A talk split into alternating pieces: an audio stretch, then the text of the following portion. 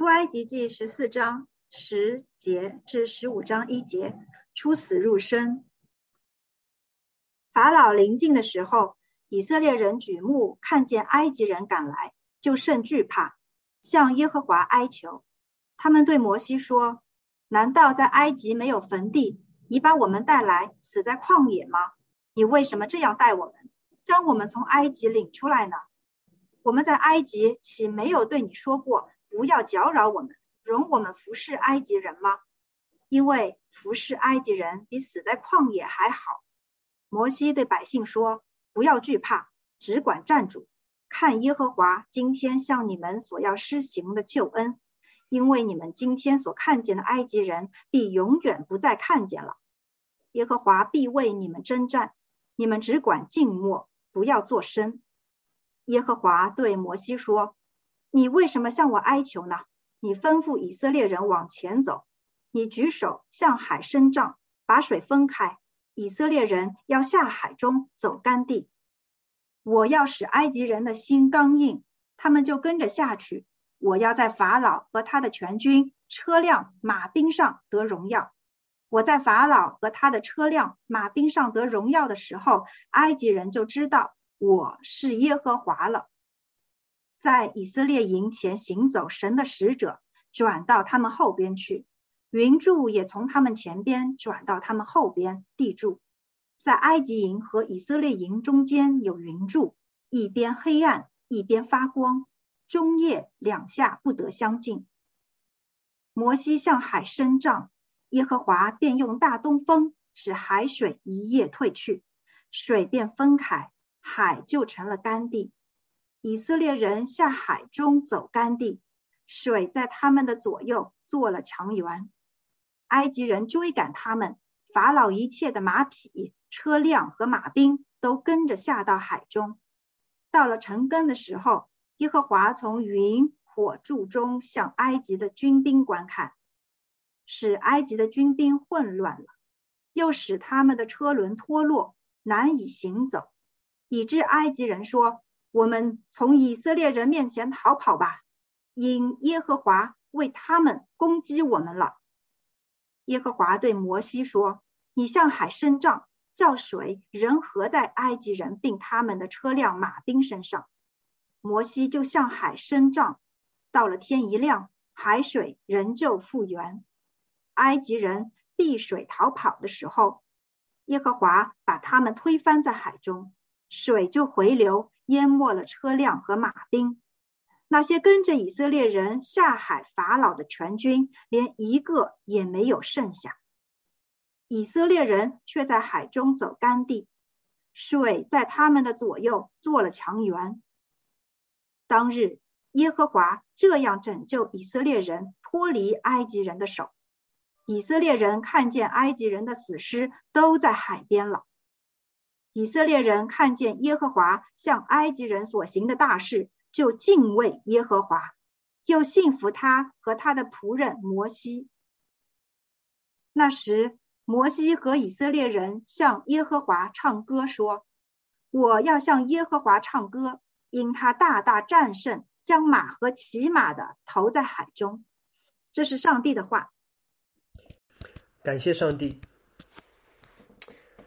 好，复活节，基督教教会历史历上面最重要的节日。在主后三百二十五年的尼西亚大会上，教会把每年春分后、月圆后的那个主日定为复活节。耶稣基督以复活拆毁了死亡在人与人之间隔断的墙。然而，我们此时此刻居然通过隔着屏幕的方式来纪念这个原本应该合一的日子。你觉得这是一种讽刺，还是一种盼望？如果复活是真的，那这就是我们在盼望中的等待。那如果没有复活，你我此刻的聚会，无非是死亡阴影下的一种自我麻痹。我们到底在等什么？等得到吗？等到后会好吗？最近有机会和许多弟兄姐妹频繁的联系，就常常看到各种的等待和等待之后的翻转。哇，全小区神经紧绷。下楼偷偷倒个垃圾，居然被邻居拍了个照片，发进了业主大群。我觉得真糟糕。不过呢，恰恰因为这么严格，整个小区十四天没有阳性产生，能出门了。哇，太好了！结果下楼一个小时被叫回家，发现有阳性，又十四天，真糟糕。不过还好，团的菜和可乐都到了，太好了。收货的时候忘记消杀。第二天做抗原，发现自己两条杠了，真糟糕！哇，其实我一直在祷告，想撇下老公孩子隔离一下，还挺好的。但是好几天了，没有人来转运我，结果我成了邻居的众矢之的，真糟糕！十天过去了，我转阴了，太好了。结果这时防疫中心的人来转运我们了，真糟糕。没去方舱，隔离在一个套房里，不用抢菜，天天被投喂，太好了。结果我呢，陪着大家过这样的过山车，用脑过度，还没有到饭点就提前饿了，真糟糕。我相信，在过去的一周当中，一个月当中，大家都经历了各种各样的等待，各种各样的翻转，不知道什么时候是个头。好像每一次的努力都无法彻底的解决问题，每一件好事都不是完满的结局。好像无论环境有多糟，我们都有一点点的盼望，于是我们就抱着自救的盼望去努力。而事实上，这样的状态不叫努力自救，是无法自救。在死亡面前，人与人之间的区别只是死亡方式、死亡地点和死亡时间的差异。如果没有复活，那每一个死亡面前的好消息，都是等待下一个坏消息的开始，是等待死亡的延长。复活节是打破这个循环的节日，复活节让我们看到这条黑暗的死路之外，还有一条光明的生路。这就让整个圣周成为基督教最重要的一周。在这周一这一周里，我们从出埃及记的三个场景来理解基督的工作。有人好奇问说：“这是明明讲基督，为什么你要用出埃及记呢？”因为这是耶稣用出埃及记来解释最后的工作的方式。在路加福音第九章，耶稣登山变相的时候，他和摩西、以利亚谈论一些事。哇，我们很好奇是什么事。和合本这么说：他们在荣光里显现，谈论耶稣去世的事，就是他在耶路撒冷将要成的事。耶路撒冷将要成的事，显然是进城、被卖、被捕、被弃、受审、被鞭打、上十字架、出空坟墓。那耶稣去世的事，就是他在耶路撒冷要成就的事。这是和合本的翻译。但如果你看英文圣经，ESV 版本说 “departure” 离开的事，KJV 是死亡的事 “disease”。到底是什么事？所有英文版的圣经都会有小小的一个注释，说这个词原文，我读希腊文给你们听，让你们知道我是读过一点点神学的。那个词叫 “exodon”。所以，原本耶稣说：“我在跟摩西和以利亚谈论我在耶路撒冷要成的事。”那个事情叫什么？出埃及。耶稣和摩西、以利亚所谈论的，他是在用出埃及的事情和他们解释耶稣要在耶路撒冷所成就的。那就是摩西进埃及，耶稣进圣城。摩西让以色列人在逾越节杀那无瑕疵的羔羊。而最后一个逾越节受难日的耶稣被钉上十字架，羔羊被杀之后，以色列人入红海、出红海，杀死法老，离开埃及。耶稣埋葬三日后出死入生，杀死死亡。所以今天在整个一周当中，我们进入到了第三幕，出埃及记最著名的一幕。我们通过过红海来看耶稣的复活。迪士尼拍过一部片片子，叫《埃及王子》，拿了奥斯卡奖。我喜欢的一位演员 Christine Bell 演了法老与众神中的摩西。两部出埃及记的影片都关注在了过红海的这个高潮之上，而整本圣经更是不断的重复过红海的历史。基督徒、非基督徒都听过这个故事，那还有什么好讲的？那我们就称圣灵帮助我们重温过红海的历史，更深的明白上帝救赎的恩典。刚刚我们听了今天要看的经文，让我们延续摩西进埃及的方式，通过三个场景来看过红海所要教导我们的信息。第一个场景在红海的岸边，第二个场景在红海的中间，第三个在红海的对岸。过红海之前，我们看看以色列人和他们的环境；红海中间，让我们明白上帝的拯救和如何拯救。过红海之后，让神告诉我们我们该干嘛。我们先随着摩西来到红海的岸边。这周五，我们经历了逾越节的审判和黑暗。法老让以色列人离开埃及，不是为了让他们敬拜耶和华，而是觉得这群人给埃及带来了审判。大部队离开了埃及，都是一群平民百姓，有希伯来人，也有在埃及却信从耶和华的埃及人。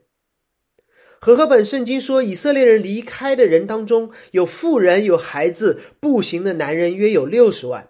刚才季国弟兄说了，可能上百人。并且还加了一个小小的注释，叫有又有许多闲杂人。新译本把它翻译成混杂的多族，显然不是希伯来人。所以出埃及的是什么人？希伯来人男人、希伯来人女人、希伯来人孩子，以及跟着走的埃及的各族人。可见这一刻，亚伯拉罕的祝福，上帝祝福亚伯拉罕和他一家，并且让这祝福临到埃及的万族，已经在实现了。我加一个小小的注释：你们知道谁可以领逾越节的晚餐吗？我们当然想到，当然是以色列人、希伯来人了。但是在逾越节的规条当中，摩西说：若有外人寄居在你们中间，他不是以色列人，愿向耶和华守节。他们所有的男人就可以受割礼，允许他们来遵守逾越节的条例，像本地人一样。所有在埃及的人都可以通过受割礼的方式吃逾越节的晚餐，离开这个奴役人的地方。所以，基督教信仰从旧约开始就是跨种族、跨文化、跨国度的信仰，因为这信仰是亚伯拉罕那万国祝福的信仰。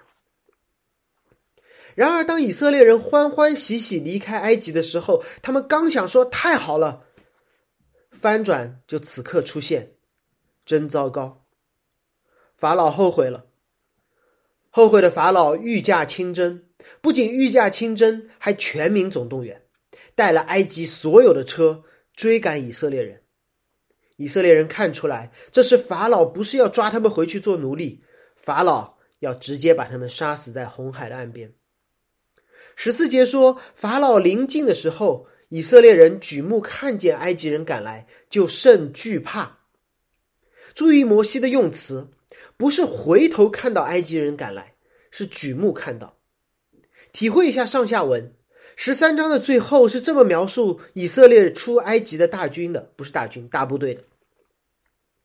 摩西说：“日间耶和华的云柱领他们的路，夜间火柱光照他们。”使他们日夜日夜可以行走，日间云柱，夜间火柱，总不离开百姓的面前。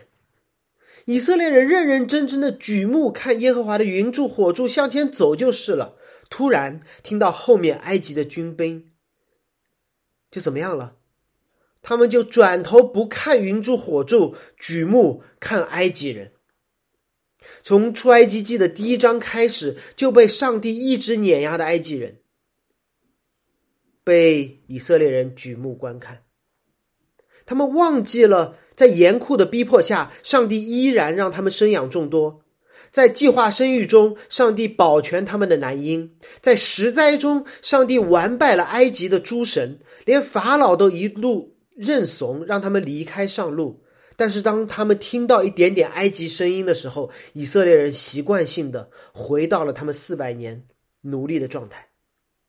他们身体已经出了埃及，他们的心还在埃及，他们无比惧怕，好像他们从来没有经历过十灾，没有经历过逾越节一样。这听上去既荒谬，又真实。就好像我自己知道开车应该看路，但是微信有一个未读，就忍不住点开手机，看了一眼，发现又推进来一个好玩的视频，结果在十字路口忘了红灯已经变成绿灯。就像今天，可能你现在知道现在应该好好的敬拜听神的话，但突然推进来一个消息，说上海又新增多少？哎，本区的三区查询又出来了。任凭刚才的宣召诗歌帮助你看到神，进入安息，但此刻你已经举目看你手中的手机，那里有足够多的信息让你惧怕。当我们专注环境时，我们不会改变环境的，只会让我们的视线从拯救者身上移开了。尼采说过一句话：“当你凝视黑暗的深渊时，黑暗的深渊同时也在凝视你。”你肯定越看越可怕的。尼采没有给出答案，以色列人演绎了这样的状态：他们不看拯救他们的光明，只看奴役他们的黑暗，惧怕把刚刚得自由的以色列人给吞噬了。而看环境不看神的结果是什么呢？人们就进入了非理性的混乱，他们向耶和华哀求。不要以为他们在求耶和华救我救我，让我们听听他们哀求的内容，你就知道他们根本没有求，他们是大声的抱怨。英文的翻译 “cry out”，大喊喊出来，似乎更加的准确，根本没有求你的意思。他们对摩西说：“十一节，难道在埃及没有坟地吗？你把我们带来死在旷野吗？你为什么这样待我，将我们从埃及领出来呢？”我们在埃及岂没有对你说过不要搅扰我们，容我们服侍埃及人吗？因为服侍埃及人比死在旷野好多了。有没有搞错？我帮助大家回忆一下，这说话的是什么人？他们在埃及为奴四百年，面临法老的种族灭绝，还不是一下子杀光，是慢刀子割肉，成年人做苦力，浪费粮食的小孩通通杀掉。那时以色列人在埃及哀嚎一样的词，cry out，他们哭喊。于是耶和华派摩西降下十灾，一个一个精准的打击了埃及的法老诸神，把法老的男婴政杀男婴的政策加在了埃及，同时以逾越血、逾越节、羔羊之血，让灭命的天使越过希伯来人的家庭，而这群人他们还没有来得及过第二个逾越节。就已经开始抱怨拯救他们的上帝，就好像那个那个在被掳在丰县的女孩，才两个月，我知道大家都忘记了，总觉得自己眼前的苦特别苦。不要以为我们此刻在最黑暗的时刻，我们冰箱里还有菜呢，有人脖子上可能还有锁链。那个女孩不知道丰县县城以外的世界，她做奴隶被消费。被凌辱，被男人看为失性工具、生孩子的机器，在她所在的那个小王国里，规则说变就变。昨天让她干活，今天让她乱伦，拜各样的假神，最后要索要他的性命，来节约粮食。这个女子没有任何的盼望，因为整个县城的人听之任之，甚至把守每一个离开的道路，随时都可以把她抓回去。而如果这时有一位王子骑驴进入县城，胖揍了那个邪恶的男主，分十次教训了所有的跟班，扯断女子脖子上的锁链，就连那个大恶人都被打得害怕，说走，走得越远越好。然而，当他们刚刚跑到了县城的门口，还没有上高速，这女子回头看见地痞混混追了上来，就惧怕，就哭喊，就对那王子说：“难道丰县没有我的坟地吗？你要把我带来死在高速上面吗？你为什么带我？你扯断我铁链的时候，我岂不是岂没有对你说不要搅扰我，让我为这个男人和他的兄弟们再多生几个孩子吗？因为服侍丰县的人比死在高速上面还好。”这就是当时的以色列人，听上去无比的荒谬，是不是？而且以色列人他们离开埃及的时候这么说了吗？没有，上周经文结束的时候说，他们听见耶和华眷顾他们，见察他们的困苦，就低头下拜。太好了，终于可以离开这里了。然后现在他们说太糟了，你为什么把我带离这里？摩西不是在告诉我们以色列人有多糟，让我们不要效法。摩西在告诉所有的读者，埃及的力量有多大，大到一个地步，只要稍稍闪现一下，就可以让刚刚离开埃及的人吓到忘记自己的拯救者，产生幻觉，觉得埃及很好，甚至抱怨他们的拯救者。耶稣被捕的时候，门徒纷纷逃跑，彼得跑了，和他的主划清了界限；马可跑了，连衣服和脸都不要了，付重大的代价，裸奔逃跑。约翰也跑了，他跑回上帝呼召他之前所在的加利利，和彼得一起打鱼。我们总会忘记，耶稣三次问彼得：“你爱我吗？你爱我吗？你爱我吗？”的时候，约翰就在旁边呢。他和彼得一起跑的，因为他们举目看该撒，他们举目看环境，他们把背转向呼召他们的主。两千多年过去了，他们和他们的先祖以色列人一模一样。我们也不免疫。最近上海封城，我许多海外的朋友都会询问，真的不厌其烦的询问我。不好意思，如果你们线上有有上来的，真的，我不是怀疑你们关心我的动机，但是你们关心我的方法，关心我的方法实在太过埃及。首先，你们会把我的眼光聚焦在糟糕的环境上，你会说上海现在一片混乱，家门出不去，教会门进不来，吃饭靠投喂，万一阳了就变成全民公敌。新冠病毒的毒性都让你一步了，结果碰到了杠精。我说你不需要提醒我这些，我都知道我在里面。然后他们会多说一句：“要是你没有回国，现在该多好。”此处配上一张来蓝天白云、不戴口罩、大快朵颐的图片。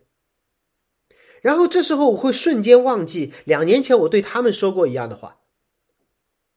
我会忘记上帝的呼召啊，抛在脑后，觉得我在美国的日子想吃啥就吃啥，挺好的。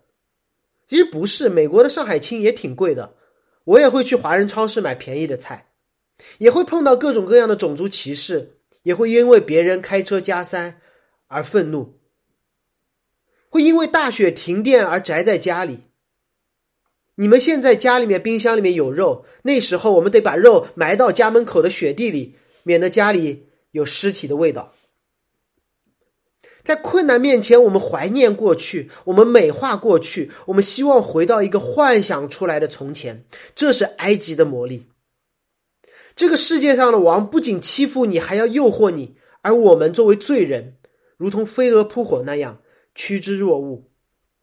在风控之下，一听可乐就让我们忘记了风控，甚至苦中作乐，发个朋朋友圈，晒晒手中的硬通货，说：“哎呀，要是没有这场灾难。”怎么会？这听可乐怎么会给我带来这么多的愉悦和点赞？足以让我们忘记，我们当天早上可能都在祷告：“主啊，这要到几时呢？”这就是埃及边境发生的事情，在科西玛尼发生的事情，在魔都发生的事情。我们关心逼迫我们的环境，胜过那已经拯救我们的主，甚至虚构出一个美好的过去。试图回到老路上。那面对这样的人，上帝怎么做了呢？这时候，如果我是神，我会有几种选择。第一种选择，我使以色列人的心也刚硬。上周说了，使埃及法老的心刚硬，就是让他心想事成，让以色列人的刚心刚硬。好吧，那你回埃及嘛？你不配我的拯救，你回埃及嘛？投入埃及法老军队的怀抱，在那里迎接你们的是战车，是刀剑，是尼罗河的审判。但可能还有一个选择，是我能想到的。在这个时刻，在走投无路的时刻，给以色列人律法，你们遵循了，我就拯救你们。十诫一二三四五六七八九十，你来不及做到 flag 先立好，以后你一定遵循。你知道吗？在这时候，如果你给以色列人十诫，别说十诫了，一百诫，以色列人都会同意。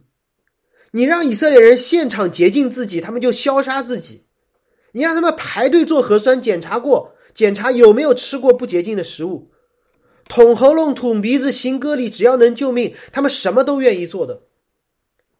然而，耶和华不是法老，耶和华不使用恐惧的力量，虽然这特别管用。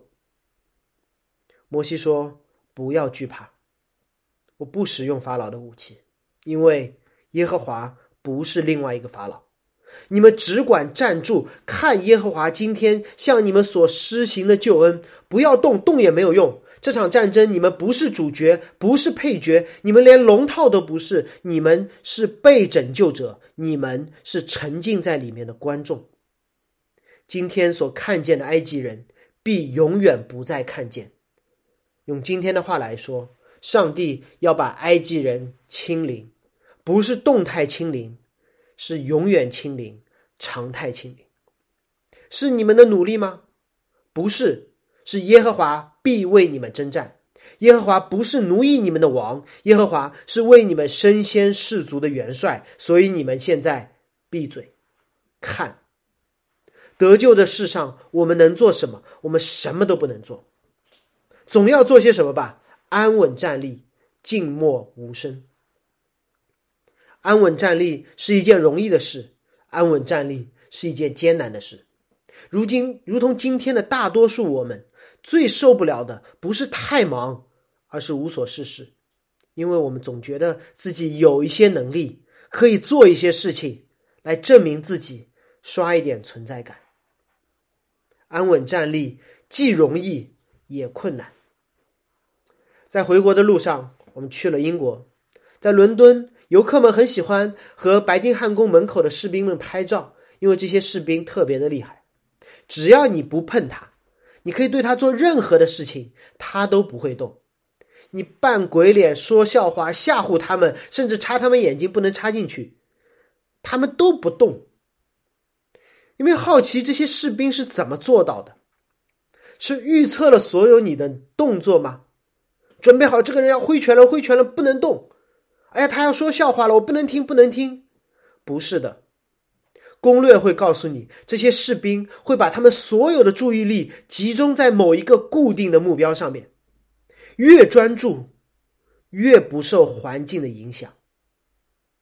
所以耶和华说：“所以当后有埃及的追兵，前有茫茫的大海，死到临头，怎样才能安稳站立？”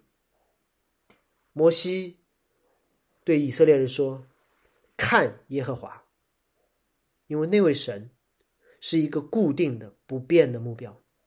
当你看耶和华的时候，埃及人就不见了。不仅后面的埃及人不见了，前面的红海也要不见了。当你看耶和华的时候，一切审判你的都会不见了。”十五节。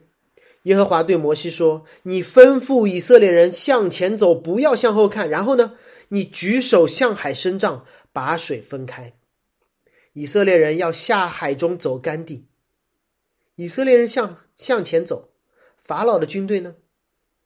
耶和华说：我要使埃及人的心刚硬，他们就跟着下去。”看到没有？上帝让法老追杀以色列的计划心想事成，让以色列人回埃及的梦想瞬间破灭。而你觉得上帝在审判谁，拯救谁？法老的梦想成真了，以色列人的梦想破灭了。你觉得上帝在审判谁？上帝在拯救谁？所以，当你祷告。当你我祷告说：“主啊，愿你的旨意行在地上，如同行在天上的时候，你应该期待的是上帝帮我们实现自己的小目标，还是拦阻我们一切不出于神的大计划呢？”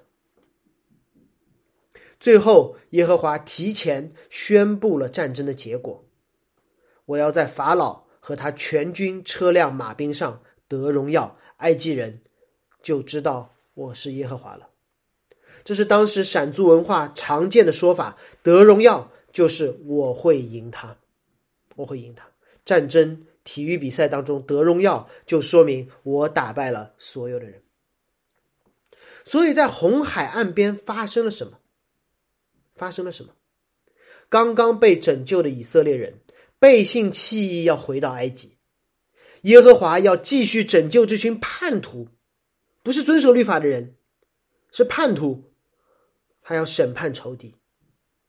这一切不是因为以色列人忠心耿耿遵守律法。或者立以后的 flag，说以后遵守律法，所以耶和华要拯救。是，即便以色列人背信弃义，即便以色列人抱怨他们的救主，耶和华还要拯救到底。这叫不可抗拒的恩典，出于不变的上帝。接下来，让我们来看红海中发生了什么。在之前提到的影视作品当中，我们会有一个误解。我们会看到摩西催促以色列人快快，埃及人要追上来了。事实上，摩西的记载让后来的以色列人明白，在过红海的事情上面，以色列人一点点的贡献都没有。他们脱离埃及人的追赶，和他们走路的速度都没有关系。十九节，在以色列人营前行走的使者转到他们后边去，云柱也从他们前边转到了他们后边立住。许多人，至少我也是这样，一度错过这个细节，脑补的画面就是红海开了，以色列人快跑，埃及人狂追，好像好莱坞电影这样，好人拼命逃，坏人拼命追，好人好人终于在电梯关门的那一刻冲进了电梯，然后拼命按关关门键，关门键，终于坏人被挡在门口，没有追上。若是这样，我们关心的。就是我们该怎么跑，我们应该怎么选路，我们要带上些什么，我们是不是要提前来训练？或者，如果我是教会的领袖，我要如何管理上百万的难民？沟通的方式是什么样？是不是要设立几个团长？这样我们就会错过过红海的重点。过红海的重点是这场拯救，不是以色列人和上帝的合作。不是五五开，不是三七开，不是一九开，而是零十开。以色列人毫无贡献，上帝直接在埃及营和以色列人中间立起了云柱火柱，把埃及人投在了黑暗当中，致敬了十灾的第九灾，免得埃及人以为十灾已经经受过了，翻篇了。神说没有翻篇，我会把你们彻底的清理。让你们经历苦难，是为了让你们有机会成为那群闲杂人等，和以色列人一起出埃及的。如果你那个时候没有过逾越节，没有出埃及，那么你们将永远的在第九灾的黑暗当中。同时，让以色列人在夜间都能够看见，他们在光当中，中月两下不得，中夜两下不得相近。晚上。以色列人完全看不到埃及人，完全看得到领头的摩西。上帝断了以色列人的后路，好让他们见证奇迹的时刻。二十一节，摩西向海伸杖。听了摩西进埃及、逾越节、羔羊的这两篇的各位，应该对杖有一点点的敏感，因为杖不仅是用来走路省力的工具，不是让你放羊有效的工具。这是耶和华同在的记号。耶和华曾经让摩西使用这杖，在法老面前行神迹。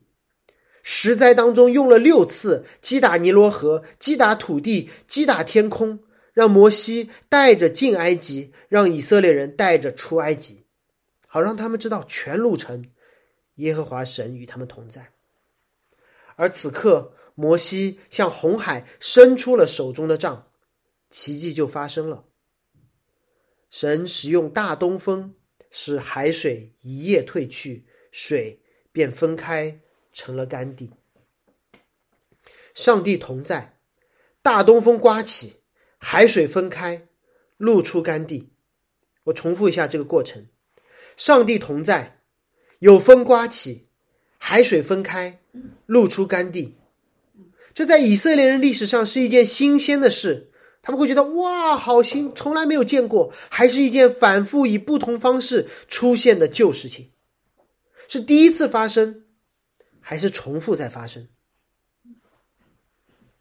在摩西之前，类似事件至少发生过两次，记载在摩西时代的以色列人所拥有的圣经或他们所知道的历史之上，那就是在创世纪里面。创世纪开篇，神创造天地的时候是什么样子的？渊面黑暗，全是水，对吗？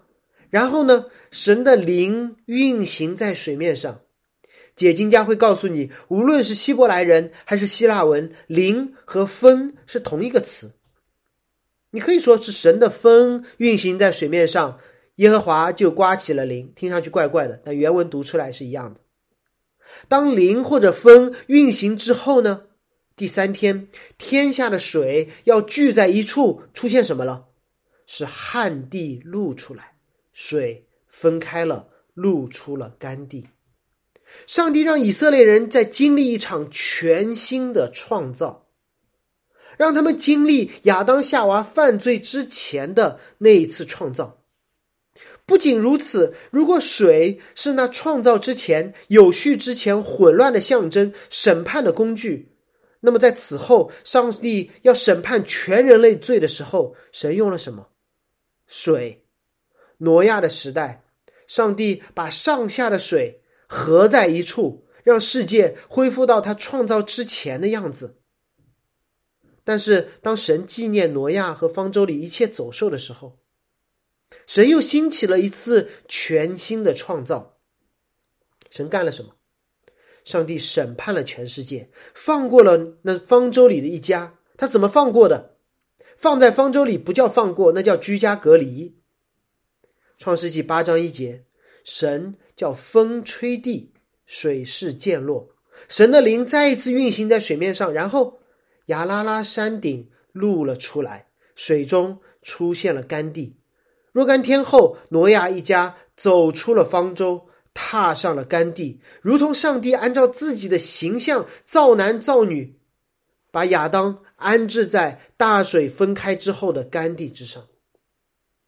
此刻，以色列人下海走干地，水在他们左右形成了墙垣，就在提醒他们，这干地是大水分开后露出的，而你们。如同上帝创造时的亚当夏娃，如同大洪水之后的挪亚一家，我创造你们，我拯救你们，你觉得你们应该怎么办？与上帝立约，遵守他的律法，敬拜他喽。当以色列人走进红海中，如同走干地的时候，让他们身临其境的演绎了上帝创造亚当、上帝拯救挪亚一家的画面。你觉得？他们应该有什么期待吗？他们沉浸式的进入了一个场景，就好像今天你的居委会发你一套大白的衣服，你觉得你有什么？你应该干嘛？做志愿者干活嘛？我早上换上了西装，坐在离路由器最近的座位上，你觉得我要干嘛？做传道人讲道嘛？为什么知道？因为已经发生的历史。所以，当以色列人走在分开的大水中间那块干地上的时候，上帝是在提醒你们的身份是神的子民。你要提醒他们要做什么，与上帝立约，并且敬拜他。但你知道吗？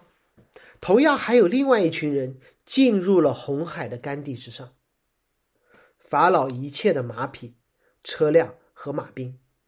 他们追了一个晚上，直到早晨，黑暗不在了，而埃及的军队进入了黑暗，他们彻底的混乱，最精良的车轮脱落了，难以行走。在他们看，就是一个超自然的现象，如同那第十一灾一样，以至于埃及人想逃跑，因为他们发现不是我的车轮坏了，是耶和华在攻击我们。就像你如果没刚刚保养好的车坏了，你不会觉得是没有保养好，而是说有人搞破坏。他们怎么知道耶和华攻击他们？因为他们有实灾的经历，他们知道法老要杀以色列人的长子，于是上帝让他们自己的长子被杀。这是他们所知上帝审判的方式，不仅让你心想事成，还让你互相残杀。所以他们正在经历的是他们心想事成，并且他们在混乱当中互相残杀。他们知道这是上帝审判的方式。所以看看我们今天的环境，我们在心想事成，我们在互相残杀，这是神审判我们的方式。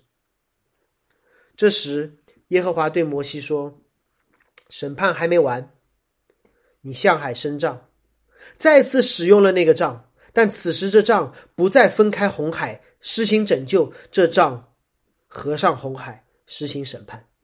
简单解说：天亮的时候，摩西向海伸杖，左右的水合在一处，如同挪亚的时代上下的水合在一处一样。创世第六天中，第三天上创世第六天的第三天当中的那个创造被彻底的逆转。上帝没有额外做什么，他任凭埃及人。心想事成，进入红海。他让埃及人在彼此身上满足他们杀戮嗜血的事性则，他们拿走了上帝拿走了第三天所创造的恩典。二十八节，水就回流回去了，淹没了车辆和马匹。那些跟着以色列人下海法老的全军，连一个都没有剩下。以色列人的危机。被彻底的清零。允许我们仔细想一想，在红海的中心发生了什么事？我们回忆一下，刚才到底发生了什么事？首先，那些人进入了红海，哪些人？所有的人，逾越节出埃及的人和追杀这群出埃及的人的埃及人，所有的人都进入了红海。他们有什么不同之处吗？我告诉你们，这群人，他们的相同点极高，他们都在埃及的法老统治之下生活了一辈子。埃及的士兵和埃及的奴隶本质上没有区别的。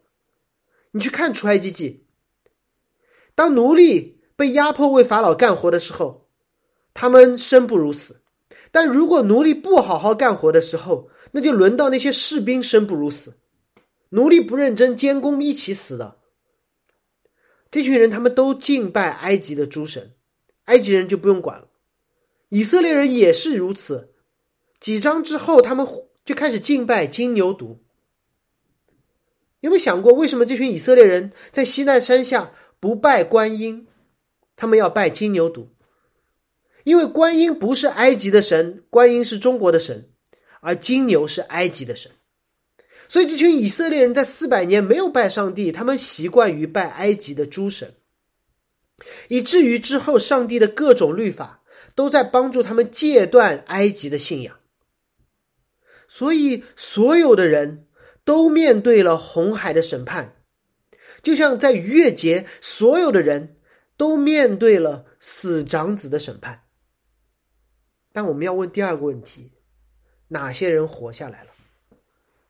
以色列人，当然之前说了，六十万男人，还有女人，还有儿童，还有闲杂人等，他们是守逾越节的一批人，他们并没有高人一等的品格，还没有什么优秀的见证，没有律法可以守，献祭的条款也是在后面才教会他们的，但是他们相信逾越节羔羊之血涂抹他们的家，于是当夜就出发离开了埃及。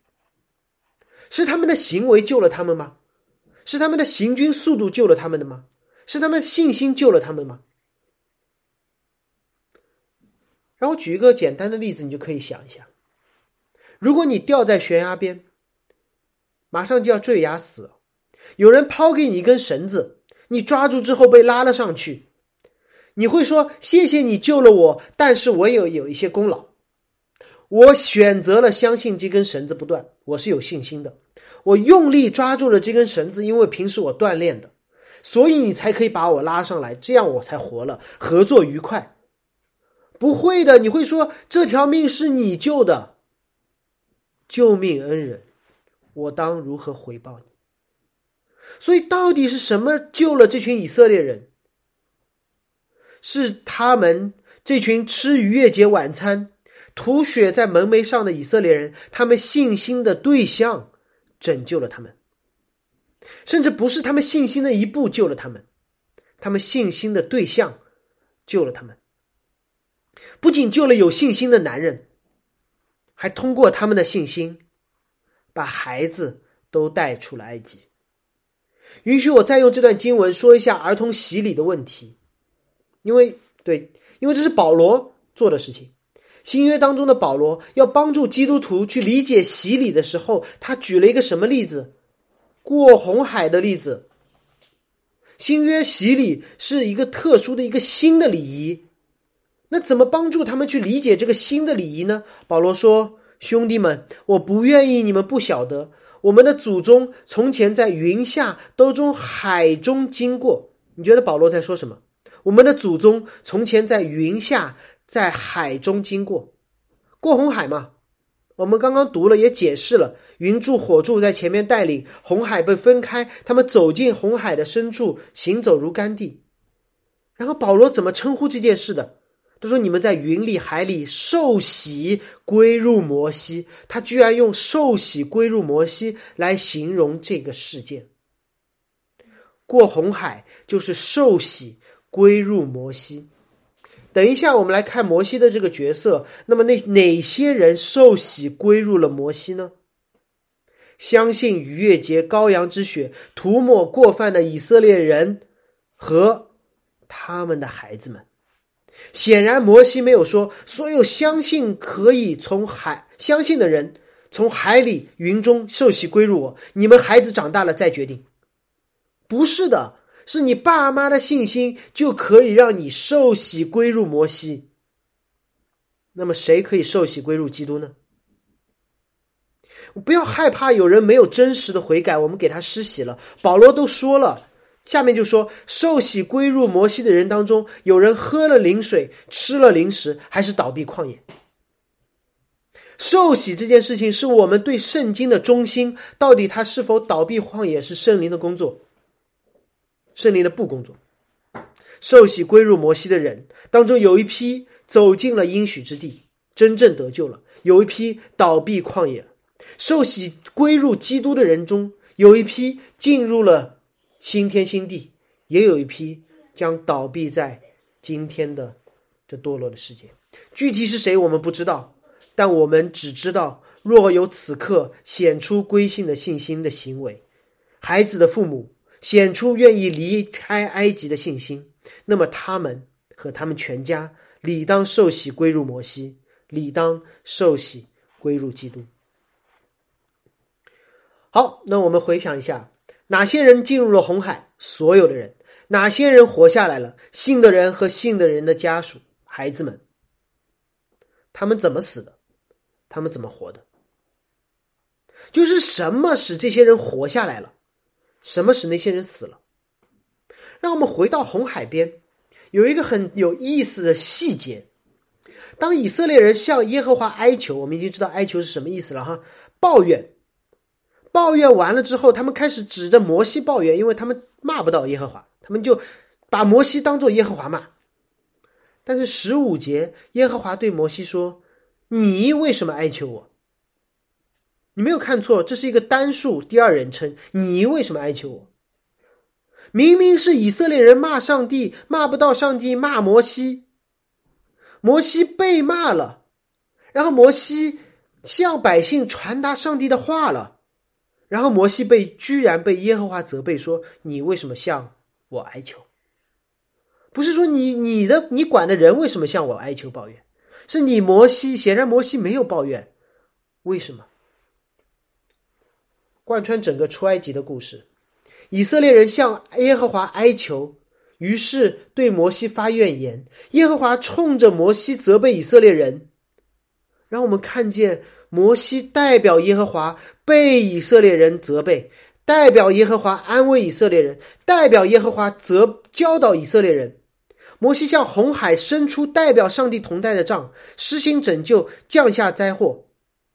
对于以色列人来说，对于自然界来说，也就是整个受造界来说，摩西代表着上帝。同时，面对上帝的时候，摩西代表了悖逆的以色列人。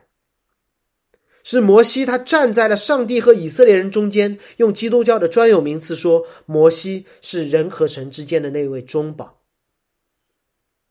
代表神面对以色列人，代表以色列人面对那位神。所以以色列人是靠什么得救的？不是他们的行为，不是他们的律法，靠的是这一位中保，他们信心的对象。他们因为以色列人的罪，他因为这个摩西因为以色列人的罪被上帝责备，这位摩西代表上帝施行了审判，赐下了救赎。他首先向红海伸杖，代表他进入了红海。他在以色列人之前，他进入了红海。为什么这么说？如果你用微读圣经查一下这个词，其他的意思，伸出这个词和其他支搭帐篷的支支搭是同一个词。摩西这位中保率先进入了红海，这才让红海是分开了，这才让以色列人不会被红海吞噬。摩西如果被上帝如同被上帝责备那样。代替以色列人进入了红海。那问题来了，过了红海的以色列人，他们怎么知道他们会得救呢？我怎么知道？那让我们看红海对岸发生了什么。今天最后一点，过红海之后发生了什么？当日耶和华这样拯救以色列人脱离埃及人的手，以色列人看见埃及人的死尸都在海边了。他们看到了仇敌的死尸，死要见尸，见尸就知道死亡的审判没有了。这下以色列人终于知道自己安全了。埃及人不是被抛在了红海的那一头，埃及人死在了红海的审判之下。我会好奇，在登山变相的时候，耶稣会怎样对摩西谈论出埃及的事？可能会这么说：“哎，摩西啊，你还记得当年你带以色列人过红海的事吗？”摩西会说：“当然，这是我职业生涯的巅峰。为什么是职业生涯的巅峰？为什么不是逾越节？为什么不是磐石出水？为什么不是颁布十诫的那一刻？为什么不是建造会幕的时候？为什么是过红海呢？”摩西会回答：“因为你。”耶稣，你是那逾越节的羔羊。耶稣，你是那被击打而出水的灵磐石。保罗说的。耶稣，你是那守全律法的那一位。耶稣，你是支搭帐幕在人间的真帐幕。所有经历的这一切，我作为摩西都只能指着羔羊说，会有真正无瑕疵的羔羊为你们死。我都只能指着磐石说，会有真正的灵磐石被击打流出生命之水。我只能指着法版说。会有人替你们守全律法，我只能指着会幕说，会有幔子裂开的那一刻，只有过红海的那一刻，摩西，我可以指着自己说，将来会有一个完美的中保。作为人站在上帝的审判面前，作为神走在选民的队伍面前，向海伸杖，让以色列人知道，这中保被大海吞噬的那一刻，就是你们行走如干地的那一刻。而以复活的方式，让众人看见死亡的尸体，就躺在红海的岸边，就知道自己得救了。而这时，耶稣可能会指着摩西说：“好了，答对了，我要去上十字架了，我要复活了，好应验你过红海的预告。我会死，我会如同你身杖进入红海那样，我要复活。”好让所有的人看到法老的尸体，死亡的尸体就躺在那空坟墓门口。过红海的故事常常被用来鼓励非基督徒跨出信心一步，好像上帝说：“来嘛，来嘛。”常常被用来教导苦难中的基督徒安稳站立，等待耶和华的拯救。常常被用来吓唬我们当中的人，再不信会不得好死的。但我想告诉你，不是。让我们想一想，这个故事是讲给谁听的？是在埃及受苦的以色列人吗？是在红海中的闲杂人吗？是在红海对岸的以色列人？是在告诉他们，我们已经在红海的这一边了。如同我们已经在复活的这一侧了，死亡的尸体已经躺在岸上了，而我们应该做的不是等待一个审判，等待一个拯救，而是敬畏耶和华，信服他的仆人摩西，进而是信服那位完美的中保耶稣。看到空坟墓，就看到法老的尸体。十五章一节说：“那时，摩西和以色列人向耶和华歌唱，说：‘我要向耶和华歌唱。’”因他大大战胜，将马和骑马的投在海中。我们的应用不是敬拜，啊不是不是等待，而是敬拜；不是求神发怨言，而是诉说上帝的拯救、复活的真实，在旷野当中，让我们欢喜快乐。最后，让我给你们讲一个过红海的故事，这是我虚构的，但是我很喜欢，你知道我的套路。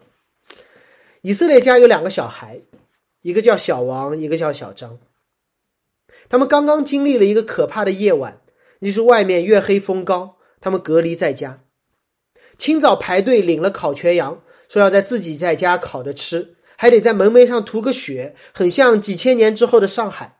要截个图给居委会看，证明这家是全阴的，就不会被被带走。凡是全家都阴，那天晚上。全家如果那全家没有吐血，就证明他们是阳性，晚上就要被带走。总之，埃及已经不是原来的埃及了。这时，老王和老张叫上他们的孩子，说：“所有人在一起，我们一起走，离开这个地方。”小王是一个认真的孩子，他读圣经，他看新闻，他爸爸妈妈坚持带他圣经，呃，圣经的学习和家庭的敬拜。他把刚刚在埃及发生的一切的事情都和他了解的亚伯拉罕建立了联系，说：“哇，太棒了，要实现了。”于是他就和他爸爸妈妈一起上路了。小张呢，一家子糊里糊涂的，爸妈总是告诉他们说：“哎呀，大家都这么做，我们也不能落后。”哎呀，教会的弟兄姐妹都杀羊吐血，我们也杀羊吐血。摩西让大家出发，我们也不甘落后。当红海被分开，他们行走如干地的时候，小王兴奋不已。哇哦，我们又经历了一个大时代。亚当被安置在分开的大水的干地上，挪亚带着一家踏上亚拉拉山地的干地。今天我居然和这些列祖有一样的经历。上帝，你什么时候颁布列法？什么时候可以让我敬拜你？什么时候让我经历那全新的创造？哇，小王兴奋的不得了。转头一看，小张，哇，吓死了。看到看到那水的墙垣，他看到里面哇暴杀虎鲨，天哪，他会不会冲出来压吃了我？完了，后面的埃及人要追上来了，我会不会被水墙夹扁啊？于是小张连滚带爬的到了对岸，小王昂首阔步，像逛水族馆一样也到了对岸。但是我们发现，他们俩都成为摩西敬拜团队的一员。向耶和华歌唱，因他大大战胜，诉说耶和华把马和骑马的投入海中。那我想问大家，是什么让原本如此不同的小张和小王都成了敬拜者，都成了那宣讲上帝救赎之事的传福音的者？答案是，他们都看见了埃及人的死尸。他们都相信埃及人已经死了。什么样的人可以来敬拜上帝？是看到耶稣从死里复活，就相信死神不再永生的人。无论你了解基督教有多久，中间磕磕绊绊的程度怎样，弯路走了多少，我想告诉在镜头背后的你：如果你相信耶稣真实的复活，杀死了死亡。此刻，你就可以成为敬拜者，成为一个传福音的人。在座的小王们，不要以为自己属灵的成熟让你得救，你因那位复活的中保而死里复活。在座的小张们，不要为自己曾经的小信而沮丧或怀疑，相信复活，你就可以和我们的主，那位真正的中保耶稣基督一同敬拜。如果你还觉得自己是埃及人，你知道吗？解家解经家会认为，上帝让大家夜间下到海里，早晨才施行审判，就是让两种埃及人都在红海的干地中花上一个晚上，确认自己到底信还是不信。到底你是在黑暗当中等待审判的到来，还是在光明当中预备进入一场敬拜？你怎么知道自己在哪儿？问自己：我是否相信耶稣的复活？我们一起祷告。主啊，这个复活节的主日，谢谢你通过这段经文，让我们重温基督信仰的核心。我们原本死在罪恶过犯之中，我们贪恋这死亡的世界，而我们因为耶稣基督而走出了一条生路。死亡的仇敌被复活杀死。主啊，让我们关注复活，就不再惧怕，定睛空坟墓，而成为一群敬拜你的人，传讲福音的人。奉耶稣基督名祷告。阿门。